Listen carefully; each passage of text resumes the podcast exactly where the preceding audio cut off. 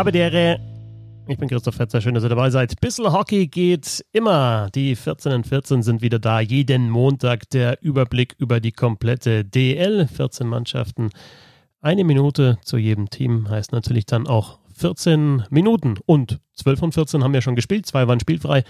Die ersten Partien sind drum. Ich fand, äh, ja, es war ein interessantes Eishockey. Es waren auch wenig deutliche Ergebnisse dabei. Klar, ein paar Mannschaften haben Vorteil gehabt, weil sie den Magenta Sport Cup schon gespielt haben.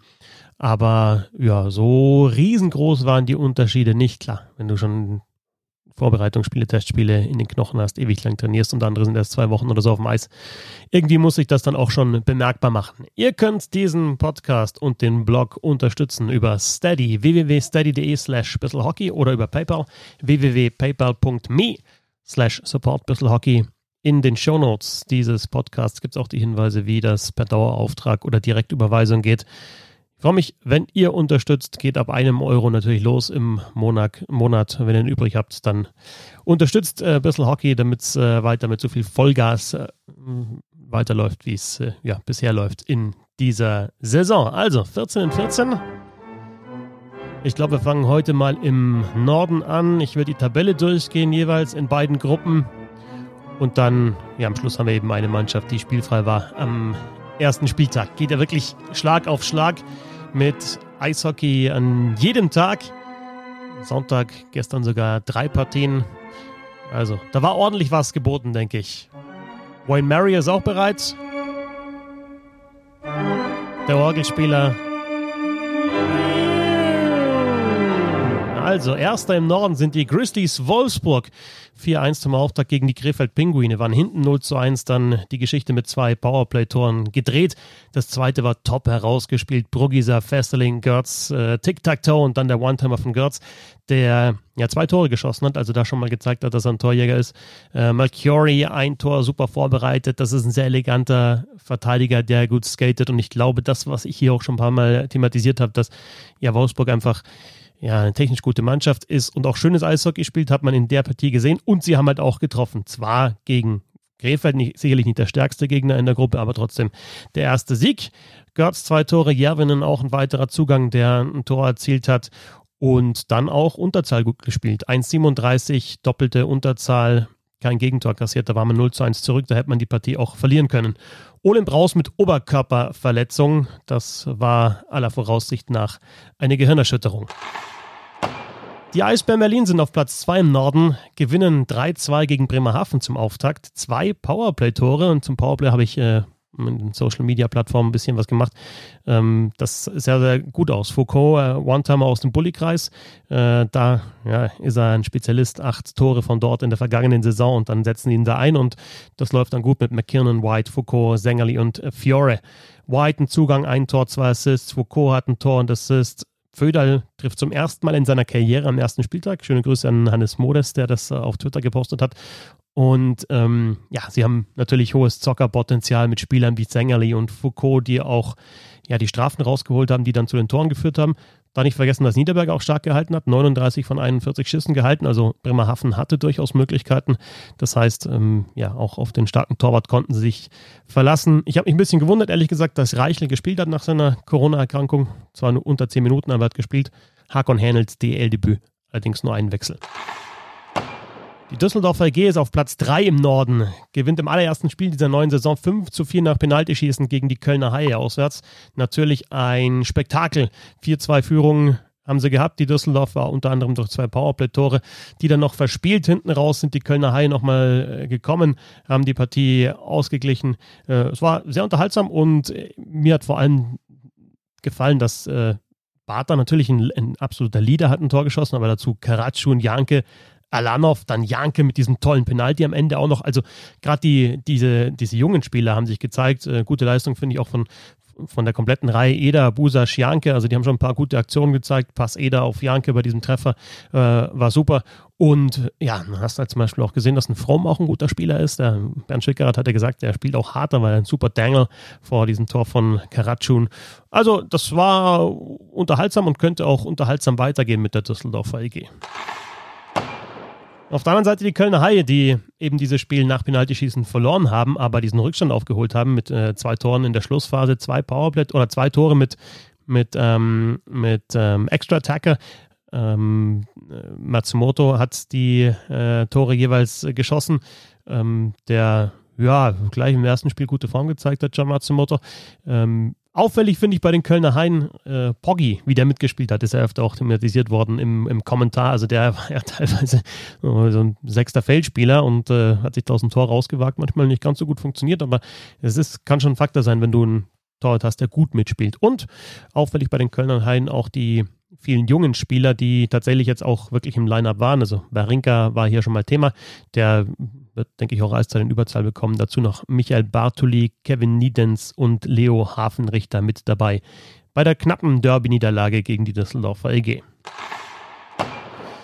Auf dem sechsten Platz in der Nordgruppe sind die Fischtown Penguins, die ja einen starken Magenta Sport Cup gespielt haben. Das erste Spiel jetzt in der richtigen Saison, aber mit 2 zu 3 bei den Eisbären Berlin verloren haben. Anderson und Macmillan jeweils mit Tor und Assist. Sie treffen in Überzahl, auch wenn das die zweite Powerplay-Formation war, die getroffen hat. Im Magenta Sport Cup war die erste Powerplay-Formation wirklich super. Dieses Mal ist es Macmillan, der ganz klassisch für ihn eine Scheibe abwäscht vor dem Tor und den Überzahltreffer erzielt.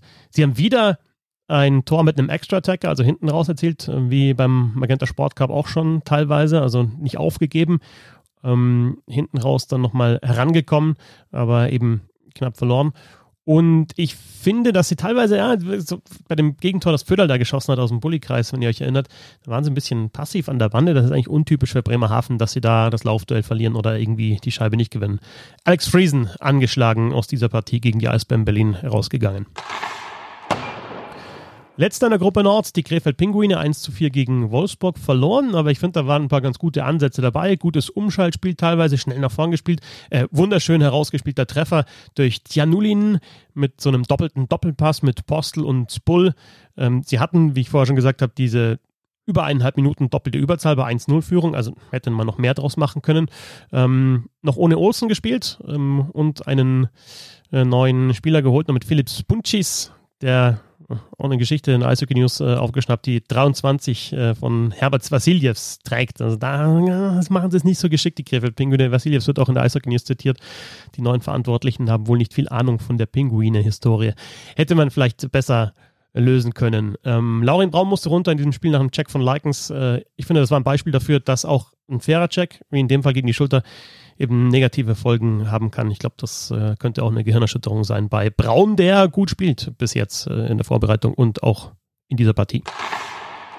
Und dann haben wir noch die Iserlohn Roosters im Norden. Natürlich, die Spielfall waren jetzt am ersten Spieltag, die am Mittwoch in Krefeld reinstarten in die neue Saison. Sie haben noch einen Verteidiger geholt mit Ryan Johnston. Unter anderem zehn NHL-Spiele gemacht für die Montreal Canadiens, AHL, ECHL, Schweden gespielt, kurz in der National League, auch in der Schweiz. Ähm, da mal Playoffs gespielt.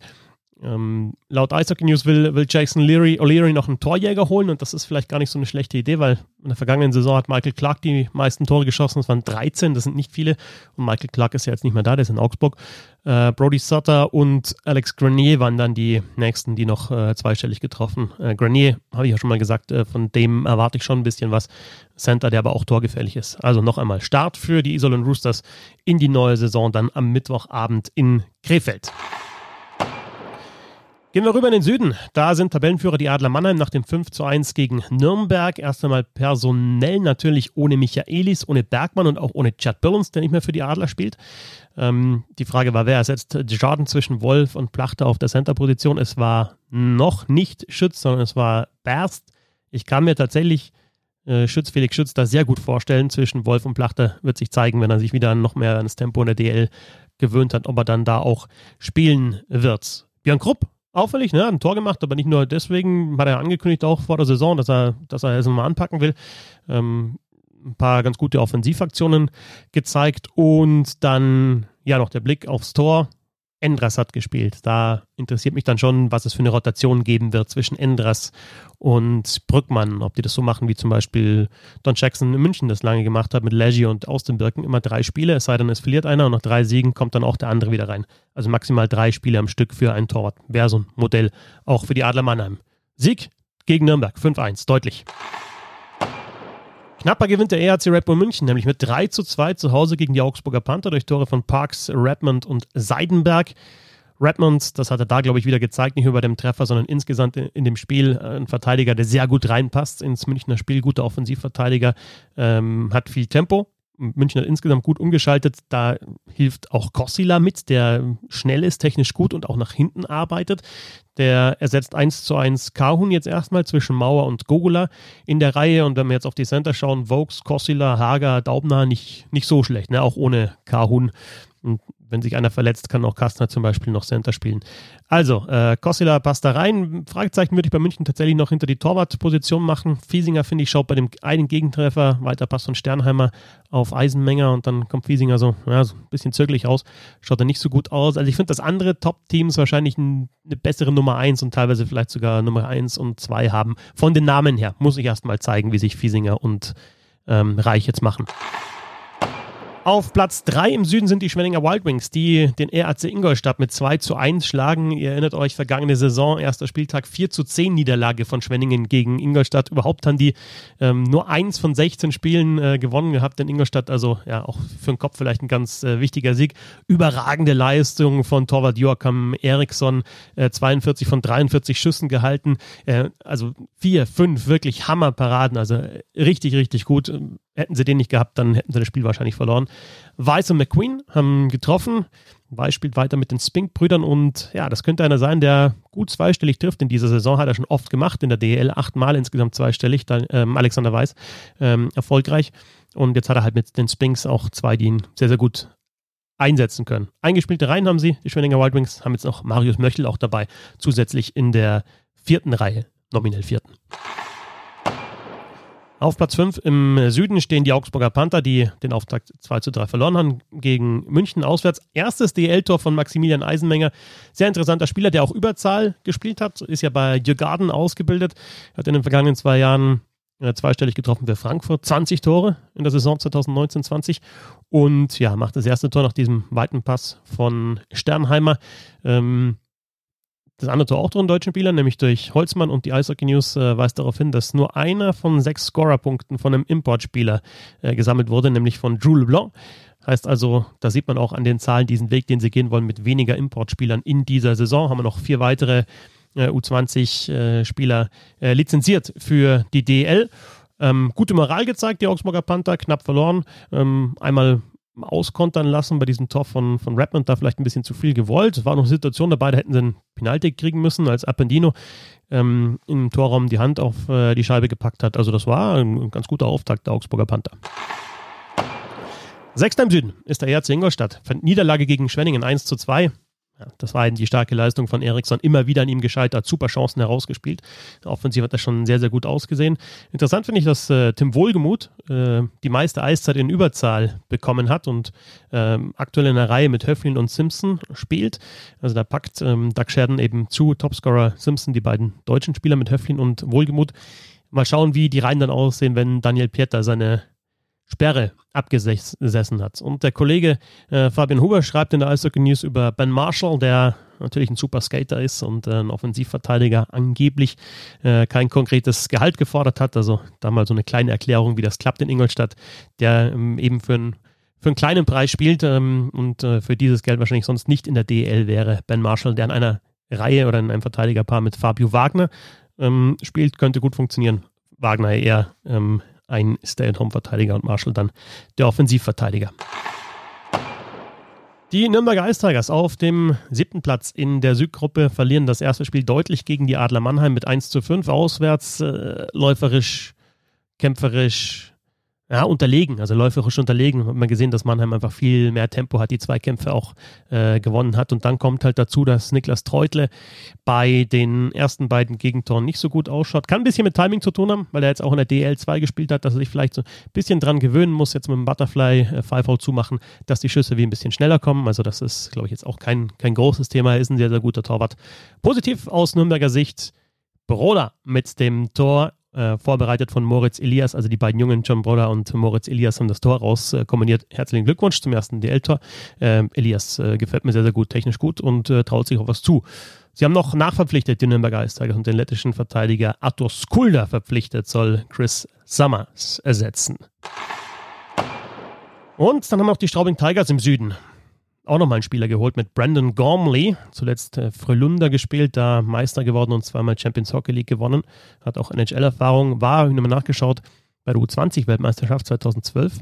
Bester Scorer und Torschütze unter den Verteidigern ist natürlich jetzt schon ein bisschen her, aber zeigt, dass er eher offensiv stark ist. Unter anderem war in dieser Mannschaft auch Dougie Hamilton dabei, der das Ganze jetzt mit der Offensivstärke ein bisschen höher zeigt in der NHL. Also Brandon Gormley neu mit dabei bei den Straubing Tigers, noch in Quarantäne. Alle Spieler sollen sonst fit sein. Frederik Eriksson war in Quarantäne, hat ja kein Testspiel gemacht, weil er in Österreich war, ähm, da, da gespielt hat, ähm, aber ist jetzt auch mit dabei. Und dann gibt es das erste Spiel für die Straubing Tigers am Mittwoch zu Hause gegen München. Also da können sie sich gleich mal ordentlich beweisen und ja, das vielleicht auch noch einmal zeigen, was sie in der vergangenen Saison gezeigt haben in der DL. Das waren die 14 in 14, kurz und knackig durch, durch die Liga, einen schnelleren Überblick über die DL bekommt ihr nirgends. Wenn schon, dann schreibt mir, dann kriegt ihr euer Geld zurück, solltet ihr äh, supporten. Vielen Dank fürs Zuhören. Bis zum nächsten Mal. Die Woche wird noch ein bisschen mehr passieren hier im Podcast, also Podcatcher aktualisieren. Servus.